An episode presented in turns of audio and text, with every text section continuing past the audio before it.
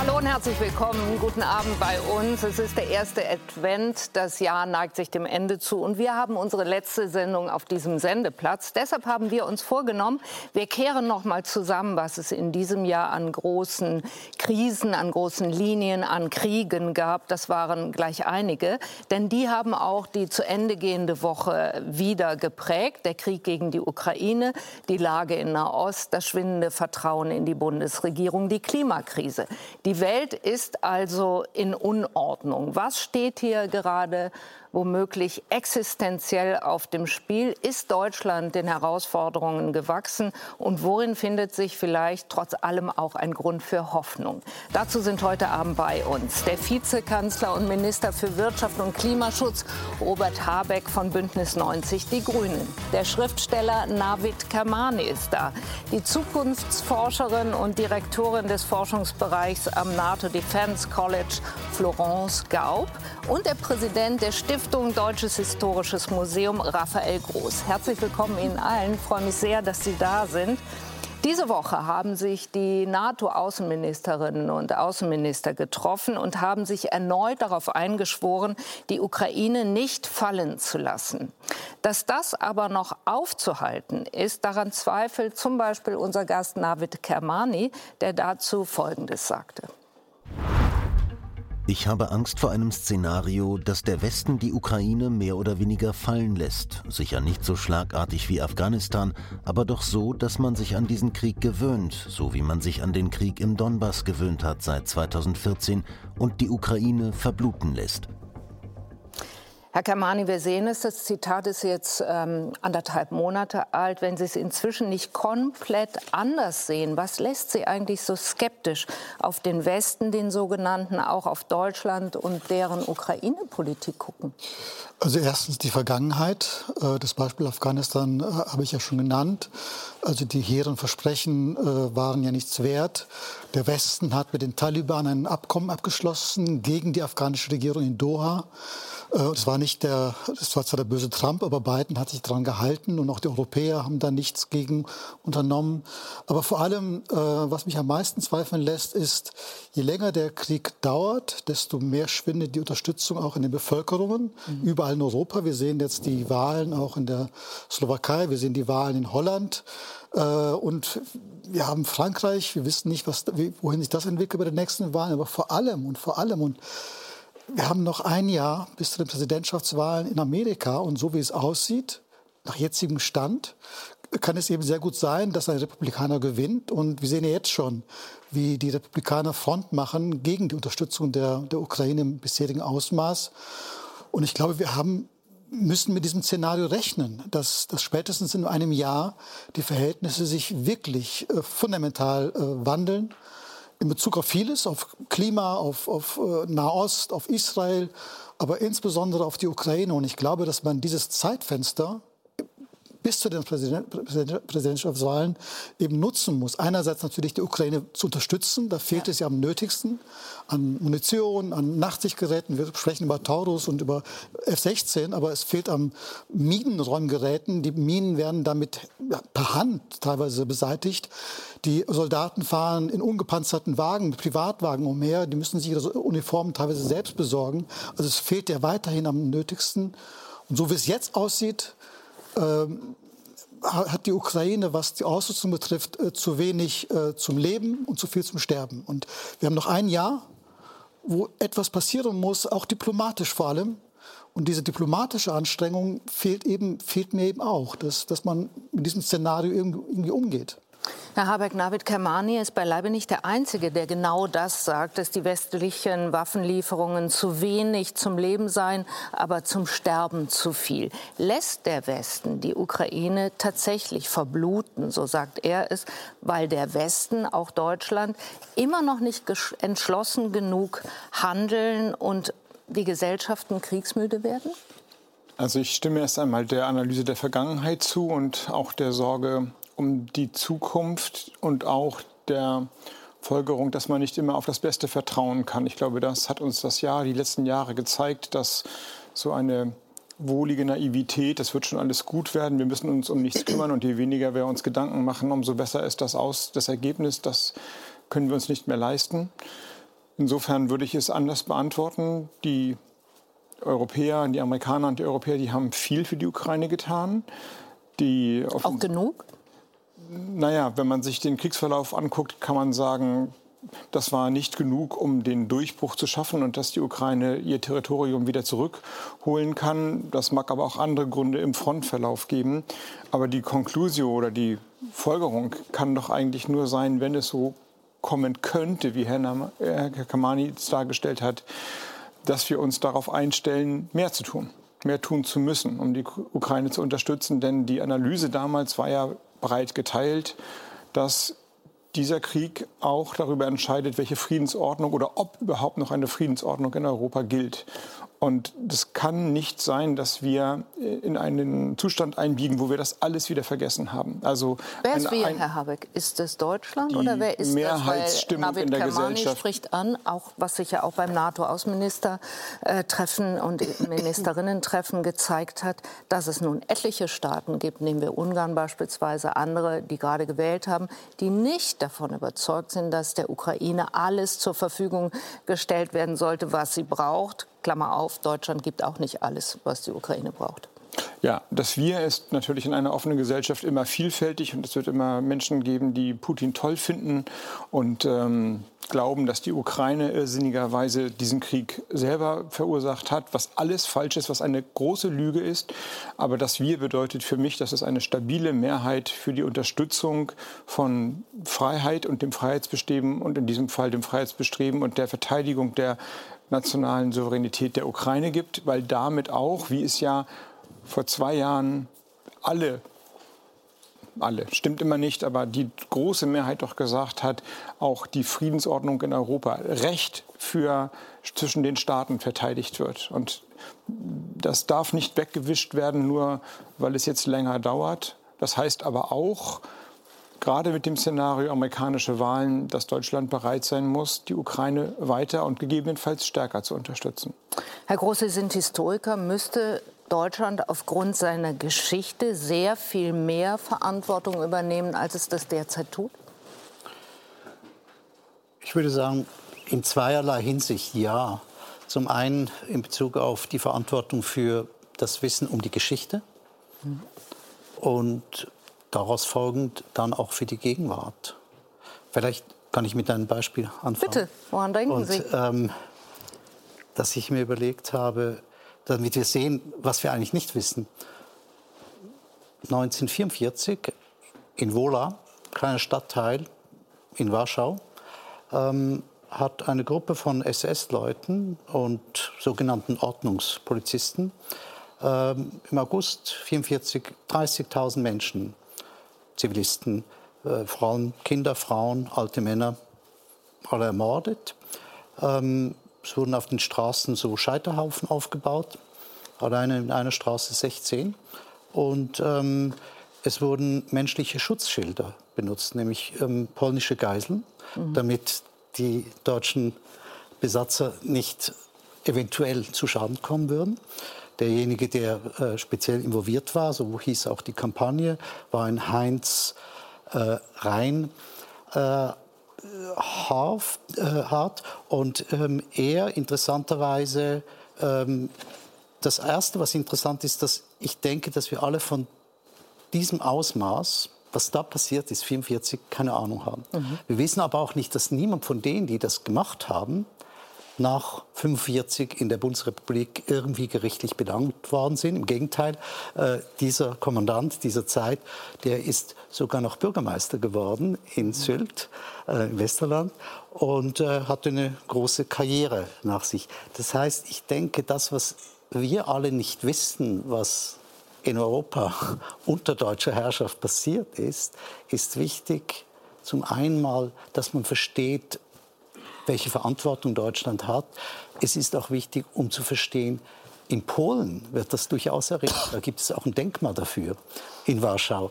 Aber hier würde ich sagen nicht. Und darum finde ich es auch gut, dass die Bundesregierung, nachdem diese Zeitenwende ja auch aus meiner Sicht zu Recht ausgerufen worden ist, gleichzeitig jetzt vor kurzem auch beschlossen hat, es soll auch ein Zentrum hier in Berlin mhm. geben, was sich genau damit beschäftigt. Weil es sind ungefähr 27 verschiedene Nachbarsländer, äh, über die wir letztendlich, die hier in Deutschland sehr, sehr wenig Bescheid wissen, was da passiert ist zwischen 39 und 45, was immer abrufbar ist, so quasi als Folie vor der Gegenwart. Und ich denke, diese Verbindung, dass man sich jetzt mehr als nur ökonomisch engagiert, auch militärisch. Und gleichzeitig auch militärisch und gleichzeitig mehr auch inhaltlich weiß, was eigentlich die Geschichte ist. Ich glaube, das gehört zusammen. Und dann würde ich sagen, ja, wäre es wichtig, dass mehr gemacht wird.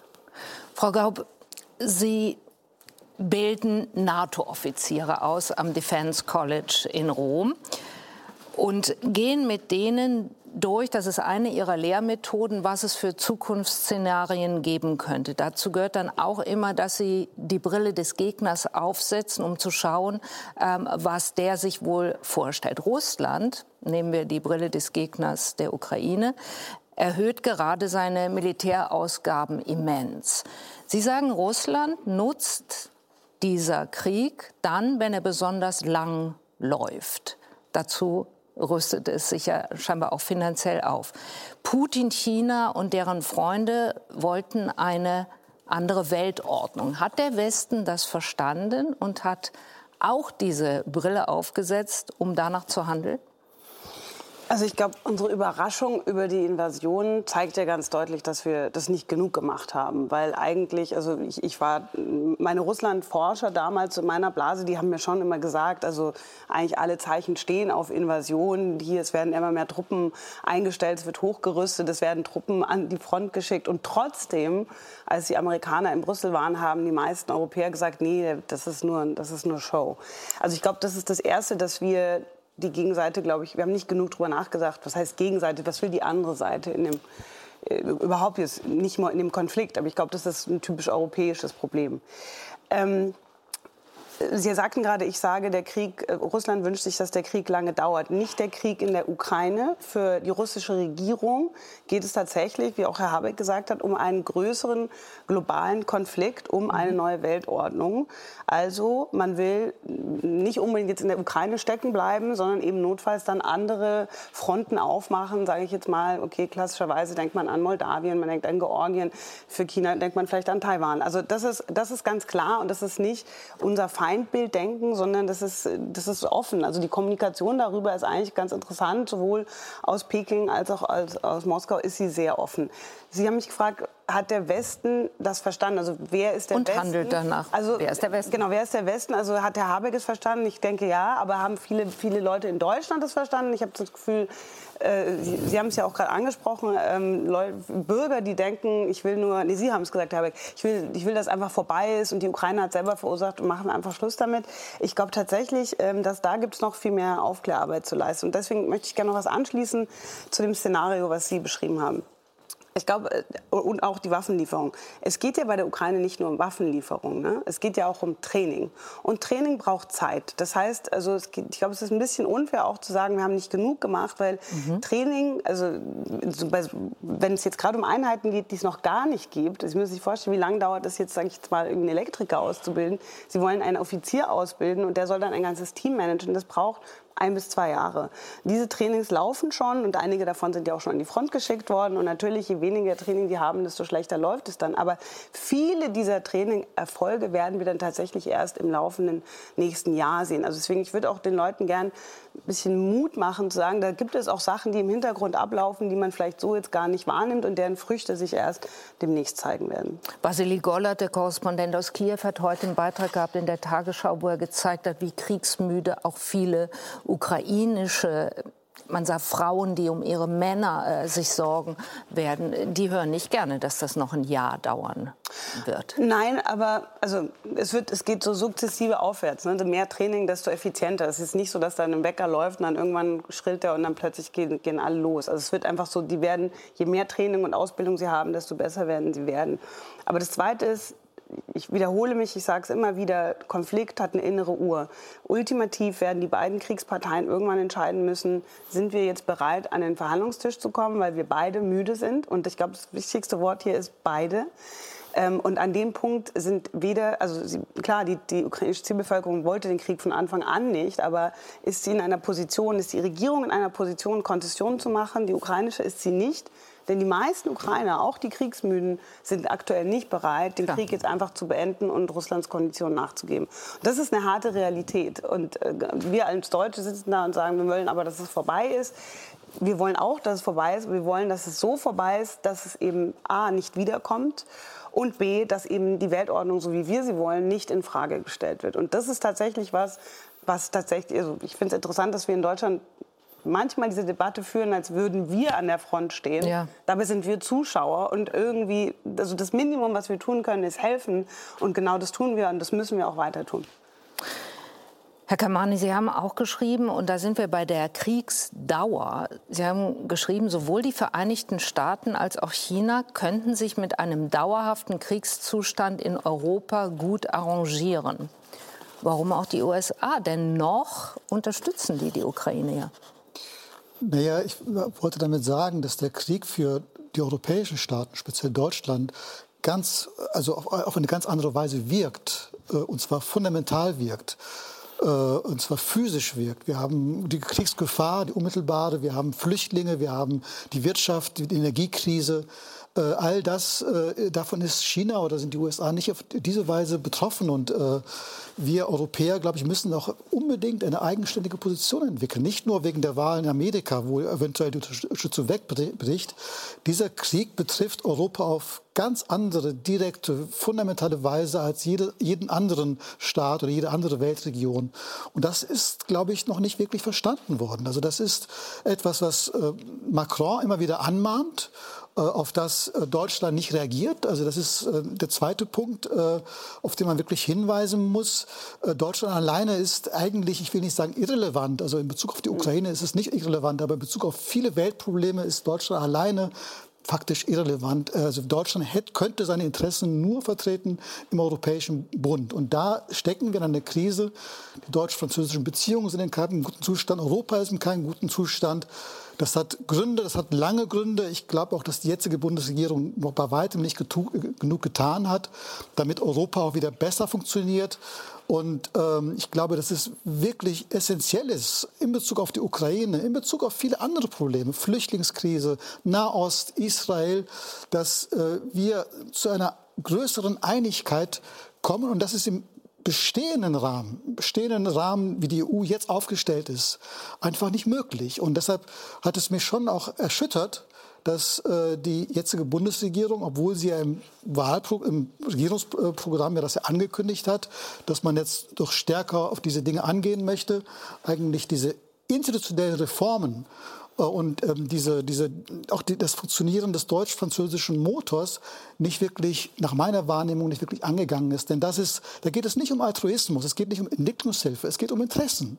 Europa ist in unserem Interesse, weil wir alleine als Deutschland gar nicht die Möglichkeit haben, auf diese Konflikte einzuwirken, aber diese Konflikte wirken auf uns ein. Und wenn wir nicht einwirken, wenn wir nichts tun, wie in Syrien, wie in Afghanistan, wenn wir uns uneinig sind, wenn, dann geschehen Dinge über unsere Köpfe hinweg, aber wir tragen die Folgen ökonomisch in Bezug auf Terrorismus, in Bezug auf, auf, auf äh, Migrationsströme und so weiter. Das heißt, wir müssten eigentlich eine viel, viel größere, und zwar dringend und bald, eine viel größere äh, europäische Einigkeit herstellen, aber das Gegenteil ist der Fall.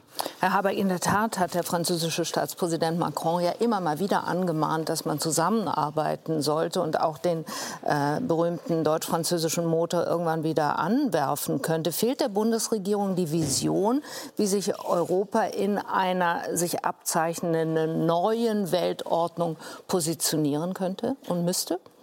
Wenn Sie mir 30 Sekunden erlauben, bevor wir dazu nach Europa kommen, will ich einmal Frau Gaub recht geben. Wir sitzen hier im gut geheizten Studio, mhm. während die Leute im Schützengraben in der Ukraine liegen und sterben. Und inzwischen glaube ich, das geht allen so, die ein bisschen Kontakte in die Ukraine haben, auch Menschen sterben, die man noch getroffen hat. Vor einem halben Jahr haben die noch gelebt und jetzt sind sie tot. Mhm. Und vor dem Hintergrund fühle ich auch eine persönliche Verpflichtung, die Worte, die wir ausgesprochen haben, auch einzulösen. wir haben der Ukraine versprochen, wir gehen nicht von ihrer Seite. Wir heißt in diesem Fall die Bundesregierung, um das Wir gleich aufzulösen. Ja, das ist ein persönliches Commitment. Und die Sorge, die Sie ausgesprochen haben, kann doch nur bedeuten, dass wir sie jetzt nicht hängen lassen. Das ist ehrlos, wenn wir das jetzt tun würden. Und ähm, das heißt eben auch, in beide Richtungen gesprochen, dass wir nicht zu entscheiden haben, wenn die Ukraine, wann die Ukraine sagt, wir wollen weiterkämpfen oder wir wollen nicht mehr weiterkämpfen. Das ist ihre Entscheidung in beide Richtungen. Das heißt, die Beratung, die diplomatische Beratung, die wir geben können, darf sie nicht bevormunden. Das ist, das ist ihre, so bitter das klingt, so schlimm das ist, aber wenn die Ukraine sagt, wir kämpfen weiter, dann kämpfen sie weiter und wir werden sie dabei unterstützen. Fehlt der Bundesregierung so, die Vision?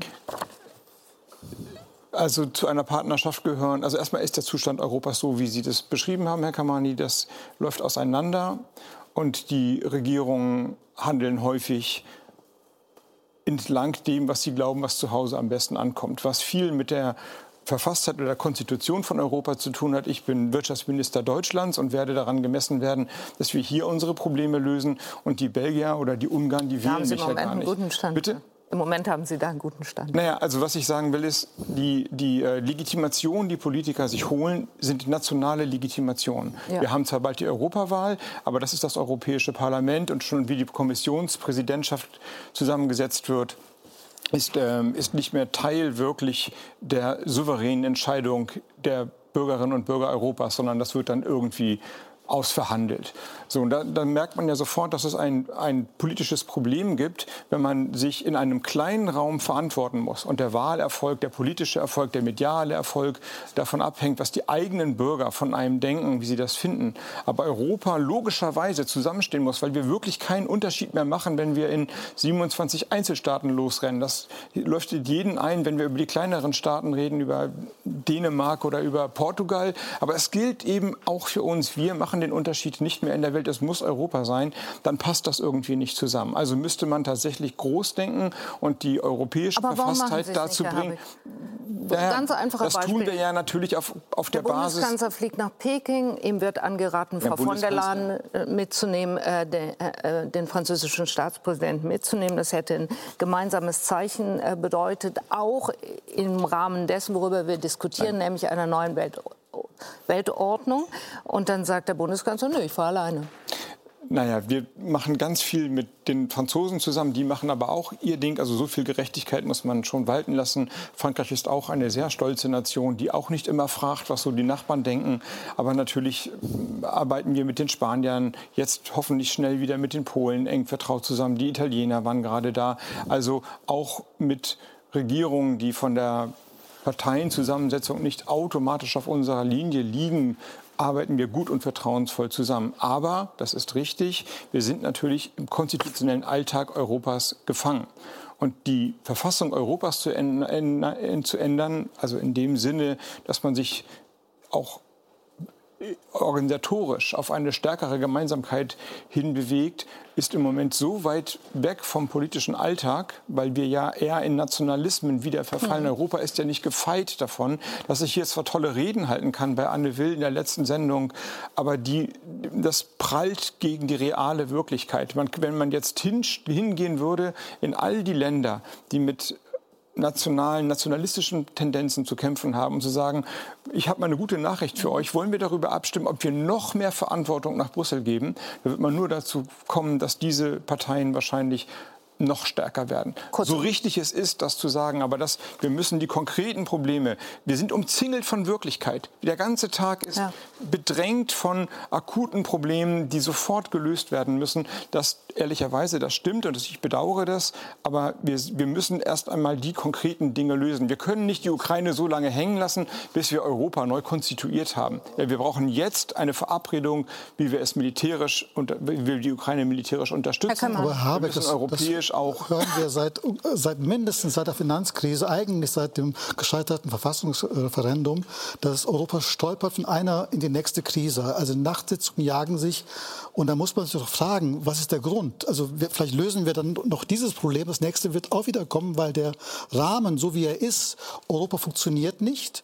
Schauen Sie sich nur wie die Rivalität zwischen Ratspräsident und Kommissionspräsidentin an. Also das, auf dieser Ebene schon funktioniert es nicht. Ja, klar.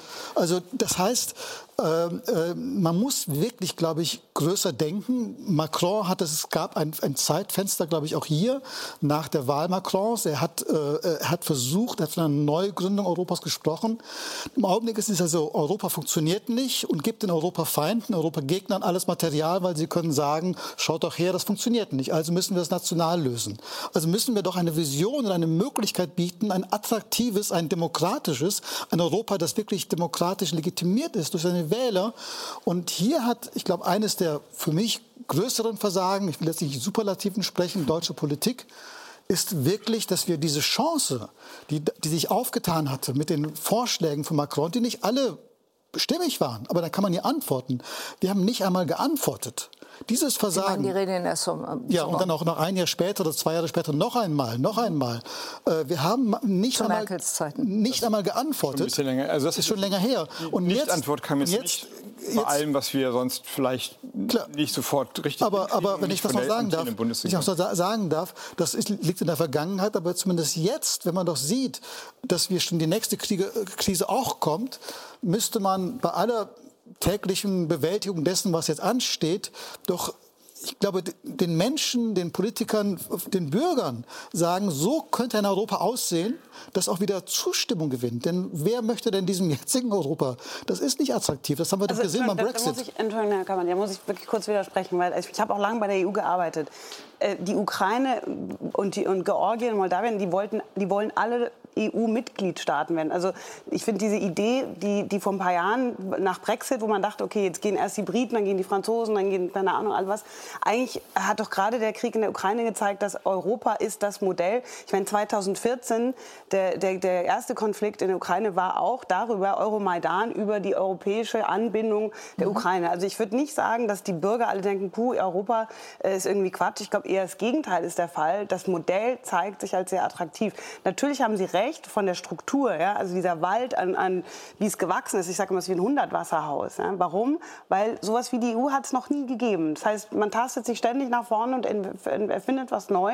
Und eigentlich dafür, dass man es nicht gedacht hat, dass man hier überhaupt je ankommen wollte, ist man ganz schön weit gekommen. Vertragsänderungen wird früher oder später kommen, weil es neue Mitgliedstaaten geben wird. Dann gibt es ja noch die, die, die Länder vom Balkan. Das heißt, ich denke, früher oder später diese Diskussion, die Sie wollen und die- von der Sie, wo ich Ihnen grundsätzlich auch zustimme, die wird sowieso irgendwann passieren. Aber ich glaube, man darf nicht unterschätzen, was das mit einer Institution wie der EU macht. Dieses ganze Ding aufzutrennen, nochmal alle 27 oder dann sind es vielleicht noch mehr, wenn man dann die quasi EU fit machen will für, weiß ich nicht, 35 Mitgliedstaaten. Das denke ich, darf man nicht unterschätzen. Das kann, also weiß ich nicht, ob ich jetzt empfehlen würde, das während einem Krieg auch noch zu machen. Aber ul- ultimativ denke ich, wird die Reise dahin gehen. Aber vielleicht darf ich einen Punkt, Ja. weil Sie es angesprochen haben. Das ist, meine, das ist ja meine Antwort. Ich habe dann vielleicht zu sehr über die Verfassungssachen abgebogen. In der Krise, unter Druck, im konkreten Handeln hat die EU sich letztes Jahr bewährt. Im Energiebereich, der, ohne diese Solidarität, und die EU war nicht geübt darin, Solidarität zu üben im Energiebereich, hätten wir das nicht hinbekommen. Es wurden in einer wahnsinnigen Geschwindigkeit Regeln, Vereinbarungen ähm, und auch wirklichkeitsverändernde Strukturen geschaffen. So, und ich glaube, das war Ihre Frage, Frau Will, dass vielleicht in der Tat nicht erkannt ist, vollumfänglich erkannt ist, in welcher Situation wir uns befinden. In der, bei der Energie haben wir es dann letztes Jahr erkannt und es gab dann auch eine Entschiedenheit, auch in der deutschen Bevölkerung dagegen anzugehen. So, und für die globale Lage, also für das, was vielleicht ein bisschen das Thema dieser Sendung ist, nämlich was bedeutet diese Exakt Zeitenwende nicht nur Sendung. konkret in der Ukraine, also da ist jetzt ein Krieg in der Ukraine, ein lokaler Krieg auf europäischem Kontinent schlimm genug, sondern Zeitenwende verstanden als fundamentale Annahmen stimmen nicht mehr. Sie passen Genau. nicht mehr zu der Wirklichkeit. Hat sich, glaube ich, in den letzten 14 Tagen noch mal, noch mal durch noch mal was verändert. Und diese, dieses, dieses Aufwachen, dieses Erschrecken, dass es so nicht weitergehen kann, weil die Wirklichkeit eine andere geworden ist, das kann schon dazu führen, dass man entlang von konkreten Punkten auch europäisch jetzt vorankommt. Das, darauf will ich hinaus. Das wird dann vielleicht bei der Rüstungsindustrie sein, bei der Verteidigung und äh, vielleicht auch bei der Unterstützung der Ukraine. Wenn wieder klar wird, dass es nicht um die Ukraine alleine geht, sondern um das, was Herr Kamani gesagt hat, das Bestehen darauf, dass eine globale Welt bestimmte Regeln braucht und nicht nur Macht, Interessen und Brutalität. Herr Groß, Was man feststellen kann, ist, dass sich die Kraftzentren verschieben. Wir haben es äh, schon angesprochen hier. Es sind die Autokratien wie China und Russland, Iran, Katar. Es sind die Terrororganisationen wie die Hamas und die Hisbollah, die aktuell den Takt vorgeben und andere zum Handeln zwingen. Steht der Westen, auch Deutschland, mit seinen Wertvorstellungen und seinem Verständnis von Demokratie da inzwischen immer verlassener da? Also wir haben ja vorhin in der Diskussion gehört, ähm, dass die Frage, wie stark oder schwach äh, die EU ist, äh, da wir uns da nicht sehr einig sind darin. Aber ich glaube, man kann schon sagen... Sie sind Schweizer groß, Sie gucken das sehr gelassen an, glaube ich. Das würde ich nicht sagen, aber ähm, ich versuche es zumindest. Aber ich glaube, was, was schon klar ist, dass wahrscheinlich wir alle den Eindruck haben, dass Rechtsstaatlichkeit, ähm, Institutionen, demokratische Einrichtungen, Menschenrechte, dass all diese Errungenschaften, wenn wir so wollen, der Aufklärung und der Zeit danach, dass die unter Druck sind. Und dass auch einige dieser europäischen Länder äh, ja schon sehr weit weg sind von dem, was man Rechtsstaatlichkeit nehmen würde. Genau. Denken wir an Viktor Orban. Äh, das heißt, wir haben ja auch hier schon nicht mehr in dem Sinne einfach den Westen gegen den Süden oder gegen China und so weiter. Das heißt, ich, ich, ich glaube, es ist auch vielleicht sinnvoll, dass man diese Begriffe ein bisschen neu anschaut und sich überlegt, ja, also wenn ich äh, einen Menschenrechtsaktivisten habe, der in äh, Shanghai kämpft, äh, dann ist der für mich vielleicht westlicher als ein Viktor Orban mhm. oder ein äh, Donald Trump. Das heißt, was verstehen wir eigentlich darunter, wenn wir das nur so geografisch festmachen und damit quasi ausschließen, dass es da auch eine Dynamik geben könnte oder dass wir schon mittendrin sind. Aber trotzdem, als Historiker würde ich sagen, ja, also es ist schwierig, ähm, wenn man in so einer Situation, wo man merkt, wir sind mit diesen Begriffen unter Druck, ähm, sich anpasst. Denn ich würde sagen, ja, damit muss man, dagegen muss man was machen. Wir hatten eine Ausstellung äh, über Weimar einmal gemacht. Äh, ich hatte den Titel gewählt äh, vom Wesen und Wert der Demokratie. Also eigentlich den Titel äh, des vielleicht wichtigsten Demokratietheoretikers des 20. Jahrhunderts, Hans Kelsen.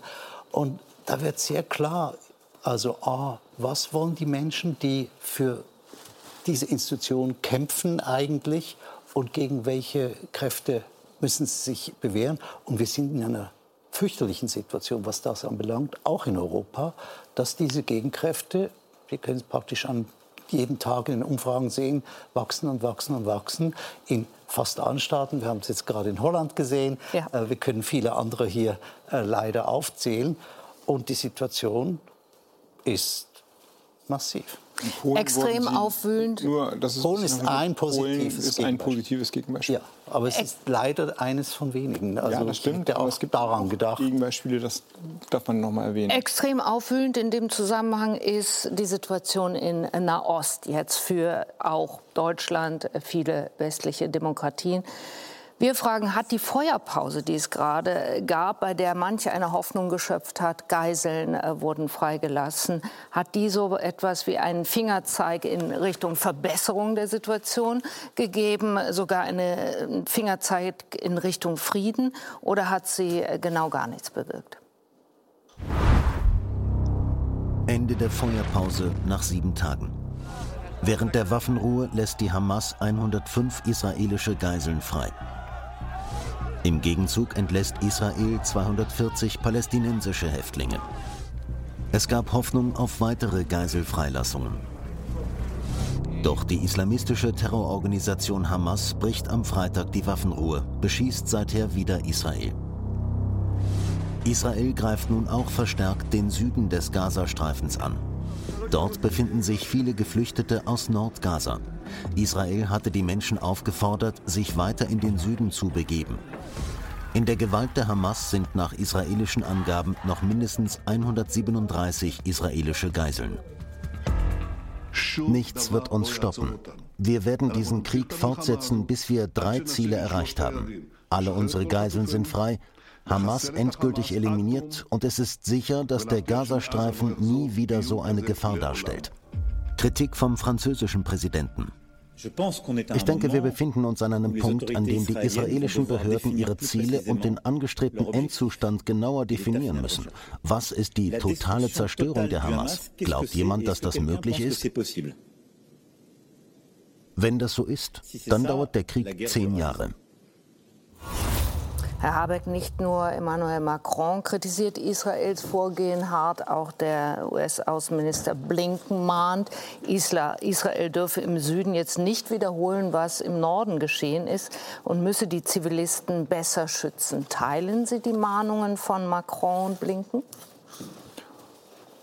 Dass Israel im Gazastreifen humanitäre Belange und ähm, kriegsrechtliche Vorgaben einhalten muss, ist völlig unstrittig. Und das wissen Sie auch, das wird Ihnen auch von der deutschen Bundesregierung permanent und immer gesagt. Und ähm, ich weiß nicht genau, worauf Macron hinaus wollte, wenn er sagen wollte, Israel muss die Bombardements der Hamas hinnehmen. Dann teile ich das nicht. Er hat gesagt, ich denke, wir befinden uns an einem Punkt, an dem die israelischen Behörden ihre Ziele und den angestrebten Endzustand genauer definieren müssen. Was ist die totale Zerstörung der Hamas? Glaubt jemand, dass das möglich ist? Wenn das so ist, dann dauert der Krieg zehn Jahre. Das habe ich schon verstanden, was er das gesagt hat. Ja. Aber worauf er hinaus wollte, ist ja nicht ganz klar, was mhm. das sozusagen bedeutet.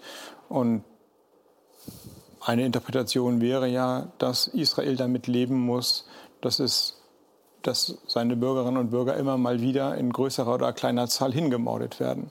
Das kann ja nicht die richtige Konsequenz sein. Wenn, die, wenn gemeint ist wiederum, dass wir dass die Weltgemeinschaft Israel vor allem auf einen Frieden hinarbeiten muss, dann fände ich das natürlich genau richtig. Man weiß natürlich, dass das jetzt die letzten Jahre, Jahrzehnte nicht erfolgreich war. Mhm. Dass hat sicherlich zwei Gründe. Erstmal, dass man nicht daran geglaubt hat, also in Israel auch nicht mehr und auch das vielleicht nicht mehr in dem Sinne angestrebt hat, aber auch, dass die Hamas ähm, da war. Und mit der Hamas wird es sicherlich aus israelischer Sicht keinen Frieden mehr geben können. Das würde ich allerdings, wenn ich israelischer Politiker wäre, genauso beschreiben. Der äh, Premierminister Netanyahu hat es ja auch so gesagt. Er hat gesagt, Herr Kamani, nichts wird uns stoppen und lässt selbst den Süden beschießen, wo die Menschen ja auf Anweisung des Militärs, auf Ratschlag, auf Empfehlung hingegangen sind. Die Hamas schießt ihrerseits Raketen auf Israel. Kann unter den Bedingungen überhaupt an so etwas wie einen Frieden, ein Danach gedacht werden? Ich glaube, es muss an einen danach gedacht werden. Also man bombardiert doch nicht einfach ein Problem, sondern man muss ja ein Ziel haben. Und wenn äh, Israel Sicherheit haben möchte, wenn die, wird das nur gehen, wenn auch die Palästinenser eine Perspektive haben. Ein, ein, ein Volk, das traumatisiert ist, das, das, das äh, oder ich will es vielleicht so beschreiben. Wenn ich, ich habe ja Freunde in Israel und ich, wenn ich, äh, wenn ich in Israel leben würde und meine, meine, äh, vielleicht meine Tochter oder mein, mein, äh, wäre bei diesem Rave dabei gewesen, dann würde ich wahrscheinlich denken wie die Mehrheit der Israelis. Ich glaube, ich hätte nicht viel Empathie für die Menschen in Gaza. Umgekehrt, wenn ich in Gaza leben würde oder Palästinenser wäre, wäre es mir wahrscheinlich ziemlich schwer, äh, Sympathie oder auch eine Empathie zu entwickeln für Israel. Aber wir, die wir außen sind, wir, die wir weder in Israel noch in Gaza sind, wir haben doch die Möglichkeit, den Schmerz beider Völker zu sehen. Und wir, wenn nicht wenn das im Augenblick in Israel oder Palästina nicht denkmöglich ist, über diesen Frieden nachzudenken, weil das unter den Bedingungen jetzt diese, dieses schwer traumatisierte Volk in Israel, diese fürchterlich leidende Bef Zivilbevölkerung in Gaza oder auch in der Westbank, wenn Sie sehen, was die Siedler da gerade veranstalten, was hier auch äh, fürchterlich ist, unter Aufsicht der israelischen Armee übrigens. Also das, das, das Netanyahu ist äh, angetreten, für Sicherheit zu sorgen. Mhm. Mr. Sicherheit. Schauen Sie, es, es gibt keinen Punkt in der Geschichte Israels, an dem israelische Bürger unsicherer waren als heute. Und dann vertrauen wir, sollen die gleichen Methoden, die Israel die Demokratie dabei sind zu zerstören in Israel, das, worauf Israel zu Recht stolz sein kann, ja. die äh, Sicherheit Israels gefährdet haben, die gleichen Methoden sollen dann funktionieren. Dann wäre es doch vielleicht ganz gut, wenn die Welt, die diesen Konflikt 20, 30 Jahre lang einfach ignoriert hat, auch die arabischen Staaten übrigens. Also es ist ja nicht so, dass die arabischen Staaten sich damit Ruhm bekleckert haben. Die arabischen Staaten haben die Palästinenser vollkommen vergessen.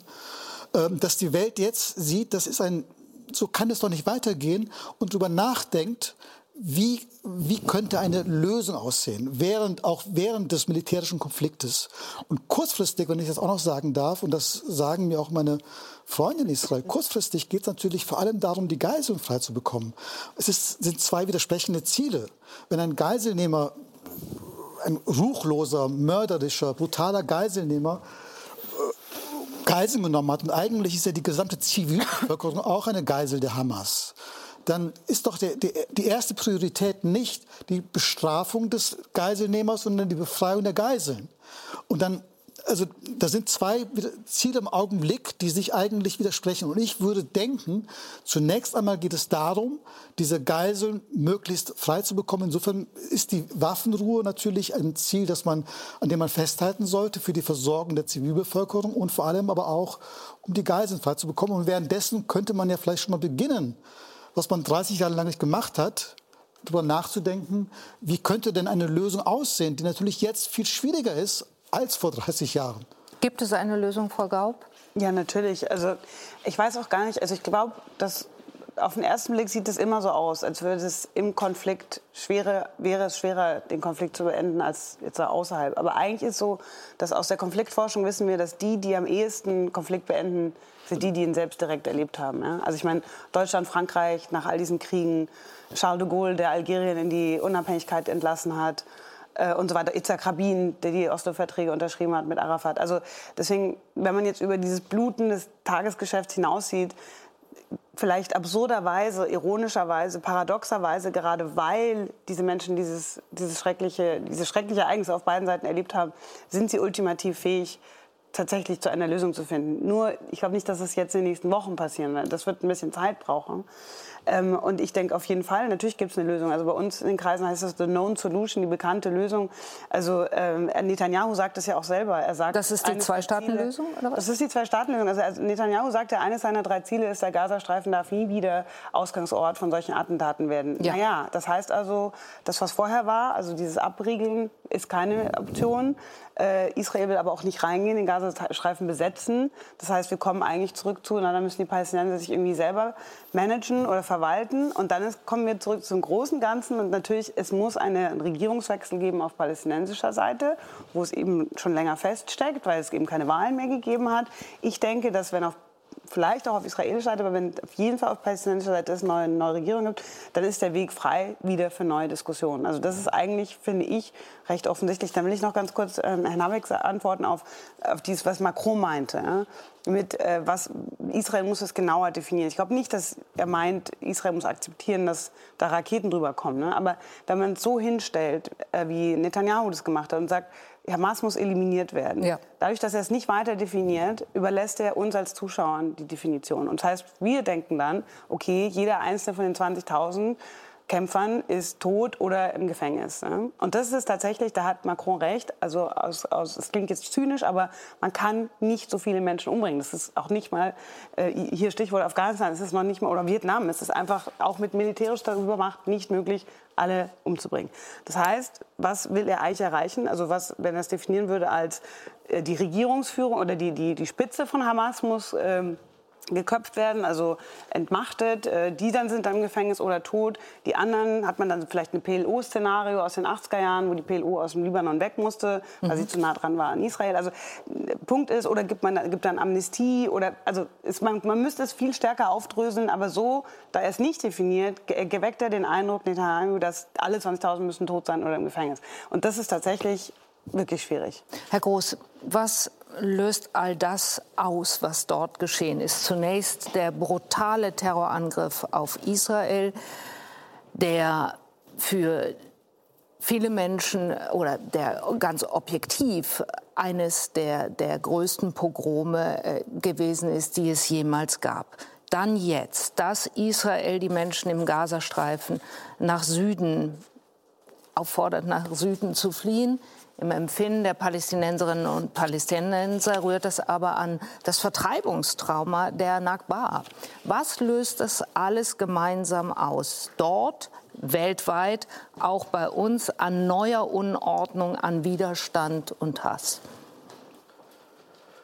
Ja, das, ähm, ich fand, was du, Navid, gesagt hast, eigentlich sehr beeindruckend, ähm, nämlich sich diesen Raum zu nehmen und äh, zu sagen, wir sollten uns in verschiedene Seiten hinein zu denken versuchen. Das ist aber unglaublich schwer, weil das, was die Hamas gemacht hat, ja genau dieser Versuch ist, äh, in einer Weise ähm, Entsetzen, Schock, Empörung äh, zu provozieren, wo man fast nicht nachdenken kann. Also wenn jemand sozusagen diese Form der der Gewalt, äh, diese Sprache der Gewalt bedient, wie das die Hamas gemacht hat am 7. Oktober, dann ist es unglaublich schwer, dann so schnell zu sagen, ja, wir, wir sehen dann schon irgendwie wieder eine Friedensoption. Äh, gerade das äh, wird, wird sozusagen verunmöglicht und es gibt wie zwei schlechte Möglichkeiten. Entweder gibt man nach und verhandelt mit der Hamas und mehr Geiseln kommen frei, aber dann hat man den Eindruck, ah, man hat sie eben doch als Gesprächspartner aufgewertet und damit sind sie in der Region doch irgendwie rehabilitiert oder sie kriegen viel Zuspruch dafür, dass sie das geschafft haben. Oder man, man geht weiter und man, was immer man macht, man ist wie in einem Fleischwolf drin. Es, wird, äh, es sind sozusagen nur negative Optionen auf dem Tisch. Und umso mehr ist es wichtig, dass wenn man weiter weg ist, man nochmal versucht zu überlegen, ja, was könnten eigentlich für Lösungen da sein. Und ich habe keine Lösung, muss ich ganz ehrlich sagen. Ich sehe keine Lösung im Moment.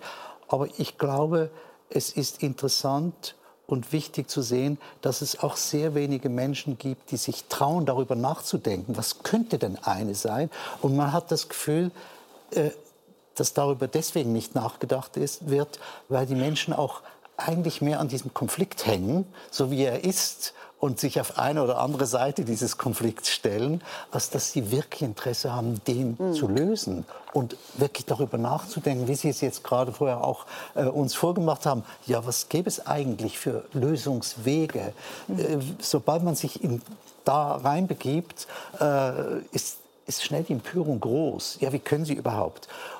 Ich glaube aber, das ist genau das, was man machen müsste. Nur in dem Moment, wo wir jetzt drin sind, habe ich wieder das Gefühl, hm, das ist viel zu früh, äh, dazu was zu kommen. Da müsste man praktisch auf dem Mond leben, um die Distanz zu haben, um, sich, äh, um, um, um in dieser Phase sozusagen distanziert genug zu sein, um zu sagen, ja, das wäre doch ein Plan, der funktionieren könnte. Aber Raphael, wenn ich da jetzt widersprechen darf, ähm, so wie es jetzt läuft, läuft es nach dem Plan der Hamas.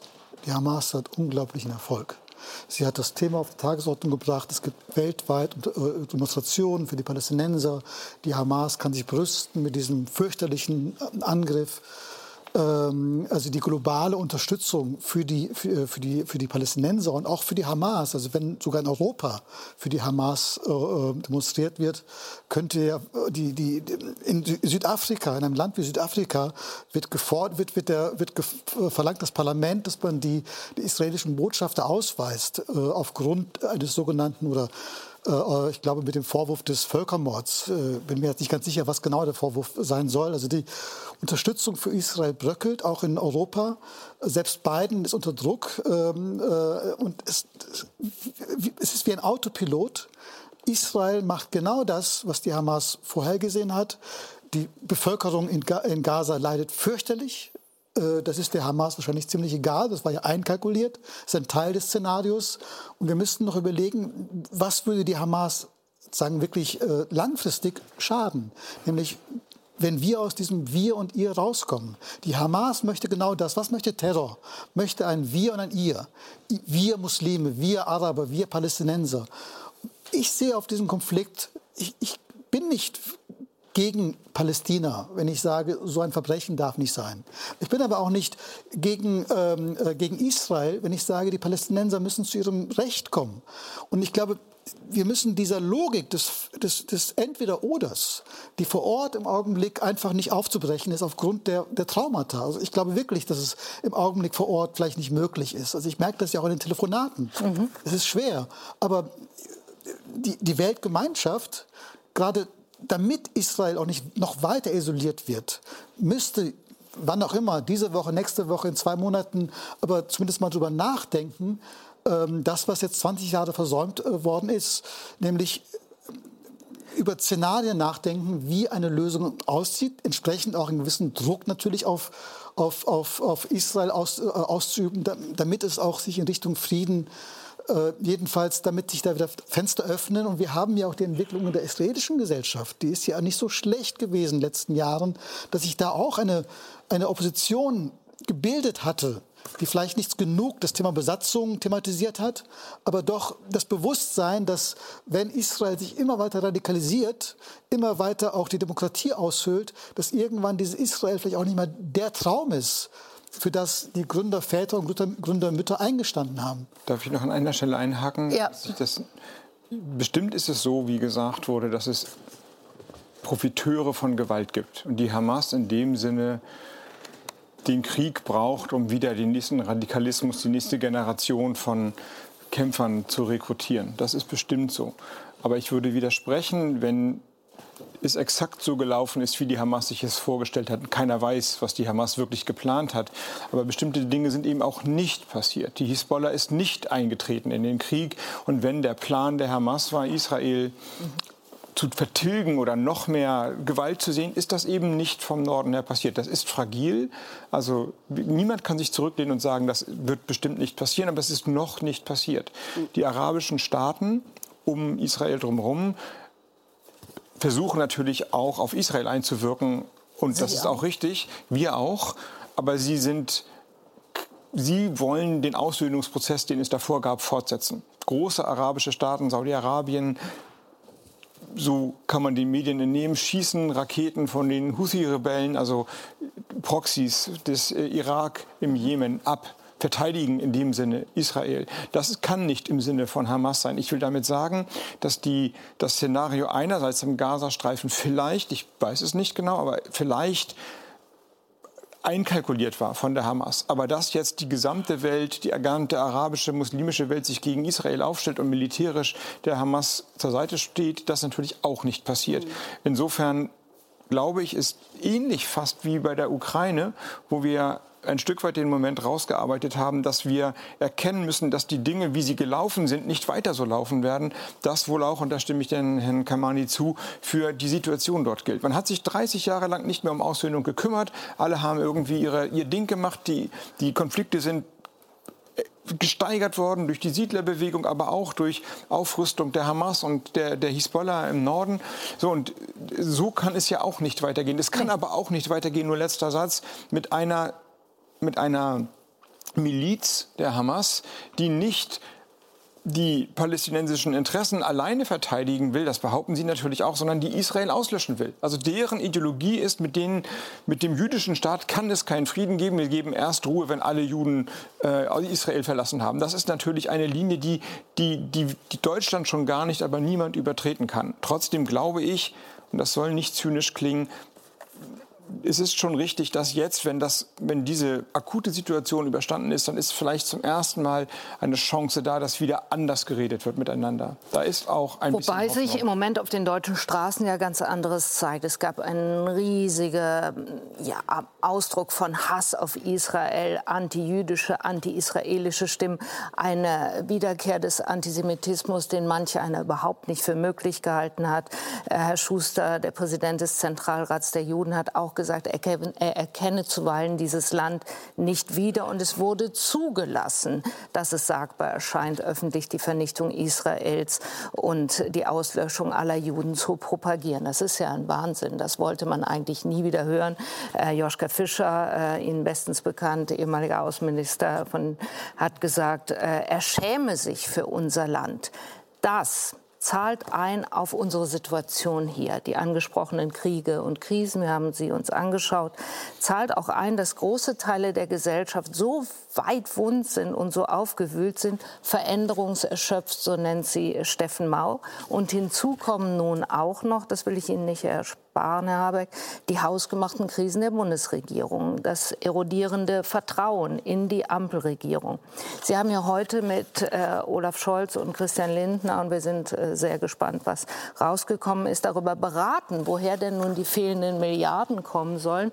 Denn das äh, Verfassungsgericht hat Ihnen reingesungen, hm, das war ein äh, verfassungswidriger, nichtiger äh, Nachtragshaushalt 2021 und da fehlt jetzt eine Menge. Was ist rausgekommen?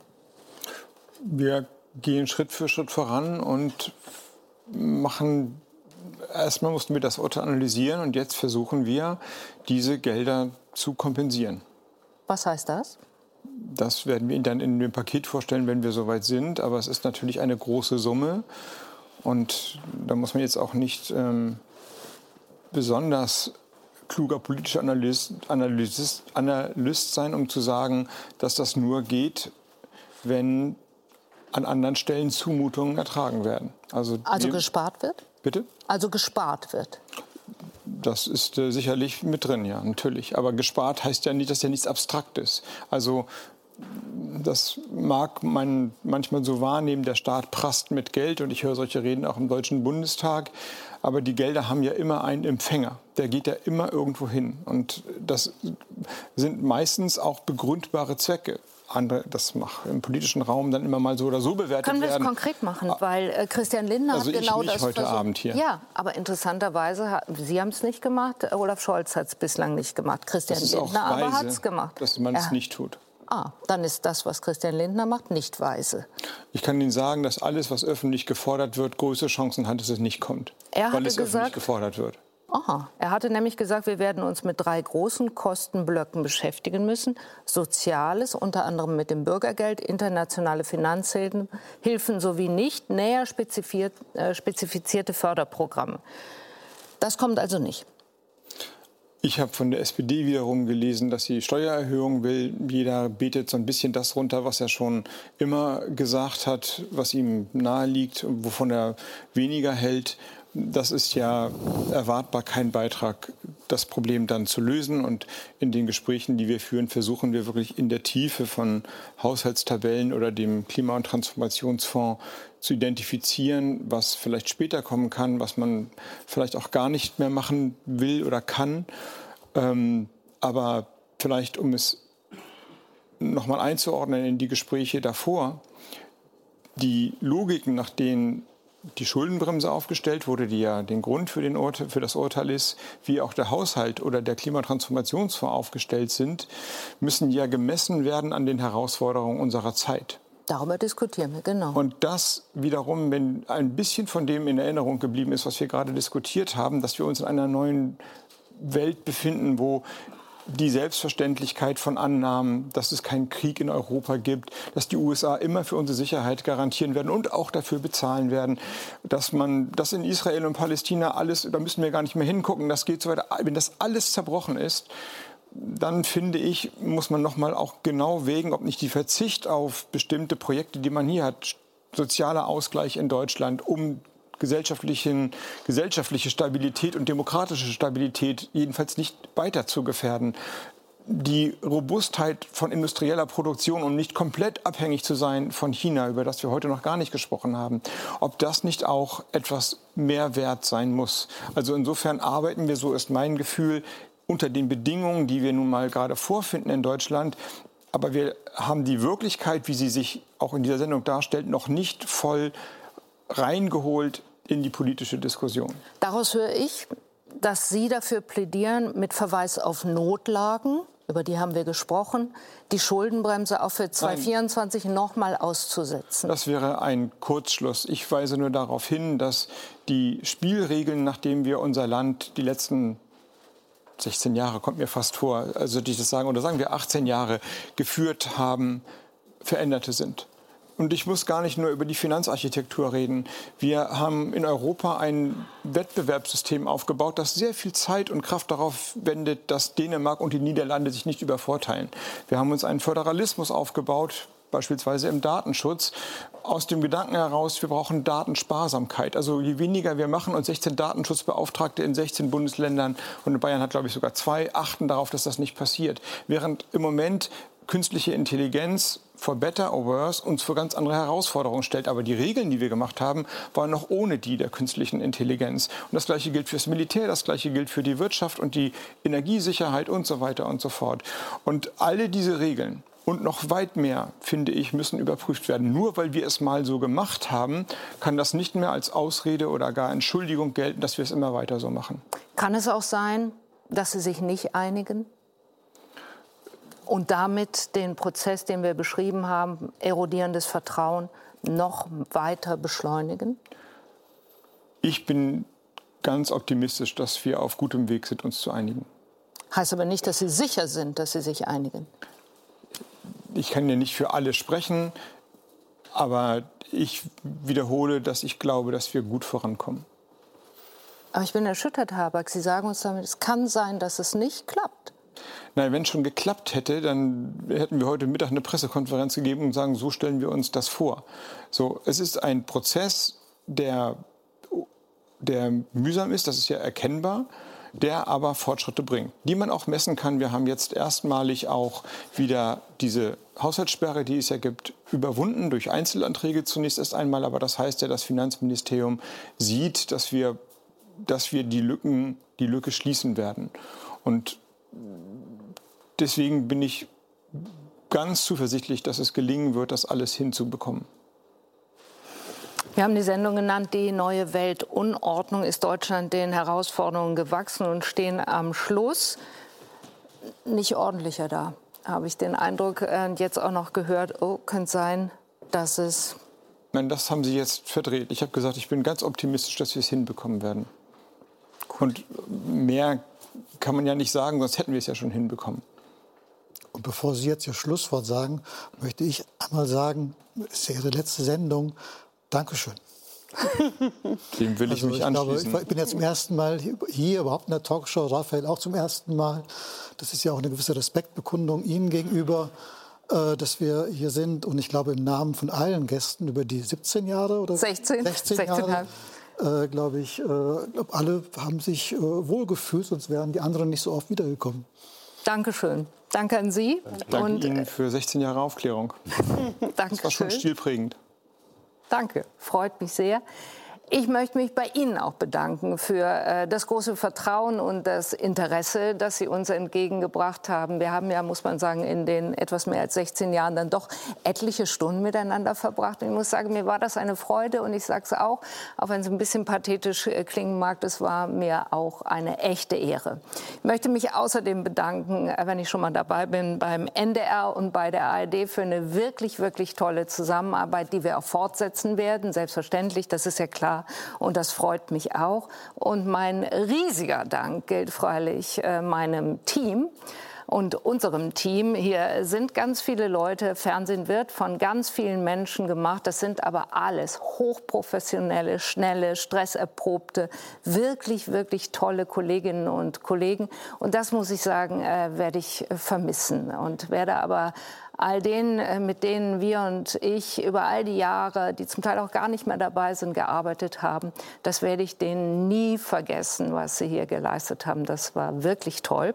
So. Es geht aber ja weiter. Karen Mioska übernimmt den Sonntagabend und wird das ganz sicherlich super machen. Von Karen klaue ich mir einen Satz, den sie über ihre Nachfolgerin, über Jessie Wellmer gesagt hat. Sie hat gesagt, seien Sie nett zu ihr, äh, sie ist es auch kann ich bei Karen genauso aussagen, seien Sie nett zu ihr, sie ist es auch. Und damit, hast du nicht gesehen, bin ich bei Jessie Wellmer und den Tagesthemen Jessie. Was macht ihr?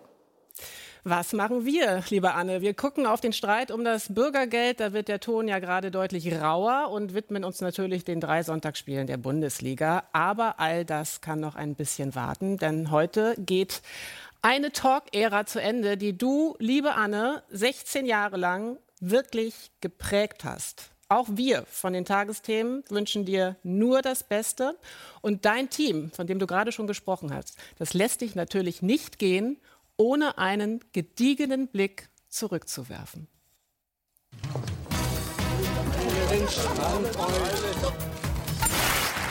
Guten Abend, meine Damen und Herren. Herzlich willkommen. Warum sind Sie gegen einen gesetzlichen Mindestlohn, Herr Rutgers? Weil ich nicht will, dass Politiker Löhne festlegen. Das tun Sie ja nicht. Herr Jupp, kommen Sie einfach wieder zurück. Für Haben wir Sie gelangweilt, Herr Jupp? Nee, nee, ich habe einen Kredit geholt, schnell. Kredit geholt, schnell? Ja, Kleinkredit. Und ging das gut? Ja, prima. Sehr gut. Was muss noch passieren, damit Sie mal richtig zurückschlagen?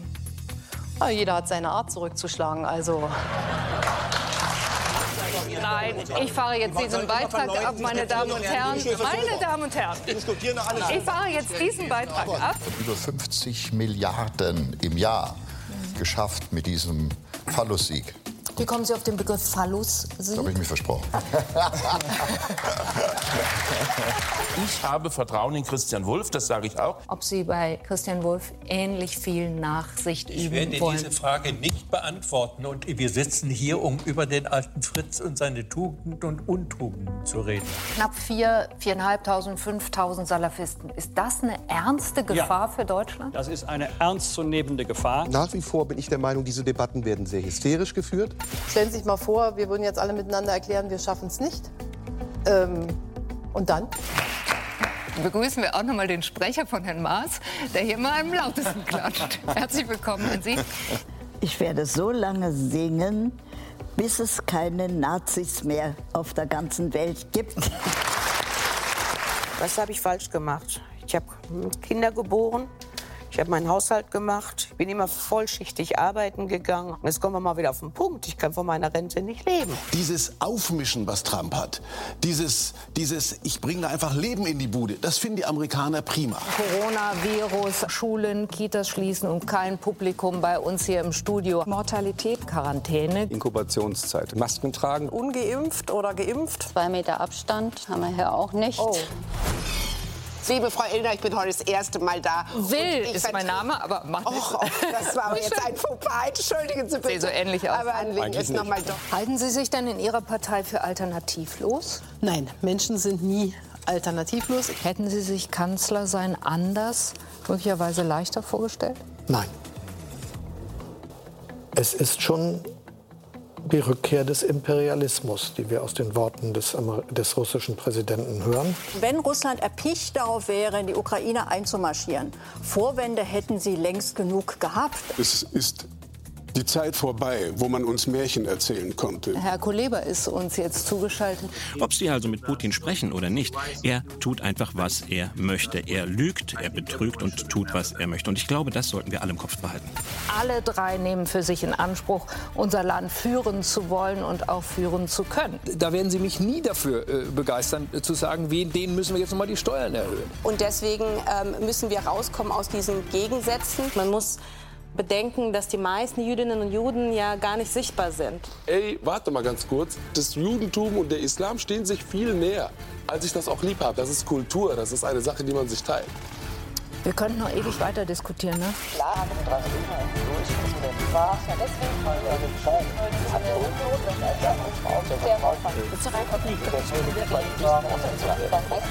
Da sage ich Danke für die Diskussion. Tschüss und auf Wiedersehen.